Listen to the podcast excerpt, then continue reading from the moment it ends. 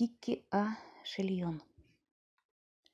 А когда захотел Аман, нечестивый Аман, истребить всех на свете евреев, рассказал он тогда царю, своему царю, что лентяи они и злодеи, ничего они не умеют, даже родины не имеют, и что ежели их на свете не будет, никто о них не пожалеет.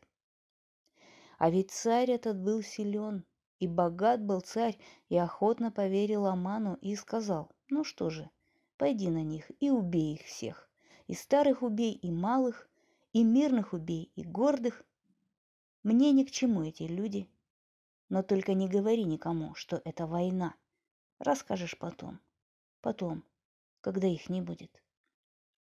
Но об этом узнал Мордыхай. Еврей Мордыхай. Все он вызнал про козни Амана – и пошел он тогда во дворец, в золотой дворец, в покаянных одеждах, рыдая и плача рано.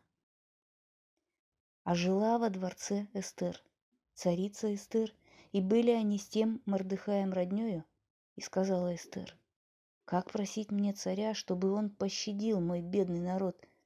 Как пойду я к царю в его золотые палаты? Нам нельзя приходить без зова. А явлюсь, так меня покарает закон сурово.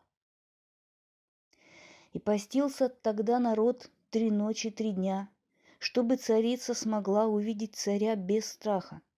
И Эстер надела лучший наряд, золотые бусы и кружева, и цветами украсила кудри свои, и без зова пошла к царю, как идут на плаху. И увидел Эстер супруг ее, грозный царь, протянул к ней свой скипетр из золота и каменьев и сказал, «Ты прекрасней и ночи, и дня. Все, что хочешь за это, проси у меня, не сержусь я, что ты пришла ко мне без позволения». И сказала Эстер царю, «Я благодарю за щедроты твои, но злобен Аман убийца, и народ мой он захотел истребить, и я знаю, приказа не отменить, так позволь нам сражаться» и вооружаться, и Бог будет с нами в этой войне, и во имя Его от врагов мы успеем отбиться.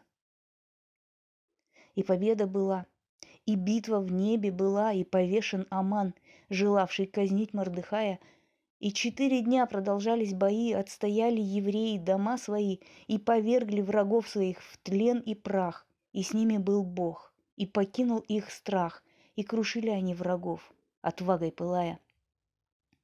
Такие, спи, моя детка, спи, закрывай глаза, чтоб проснуться от радостных возгласов общего пира, где Аман нечестивый висит в петле, где кри- трещотки, где сладости на столе, где звенят золотые кубки вина, где песни поют и пьют до пьяна, где выпьют и сразу нальют еще, где всех угощают бесплатным борщом, а желающий смерти миру – и сдохнет без мира.